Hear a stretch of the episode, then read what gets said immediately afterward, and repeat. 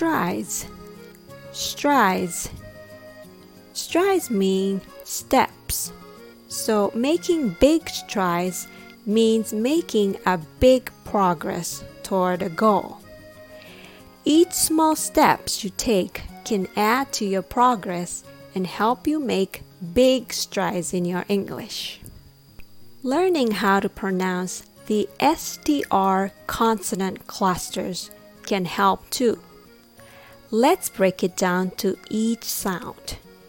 S, S T, T, R, R, St, R, Stir, Stir, Stride, Stride.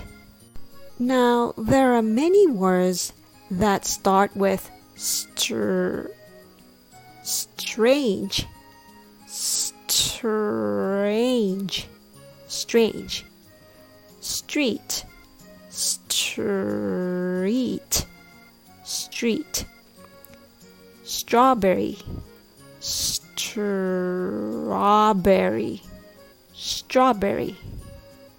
Strange but extremely important to know this so you don't have to struggle with the pronunciation. Thanks for listening.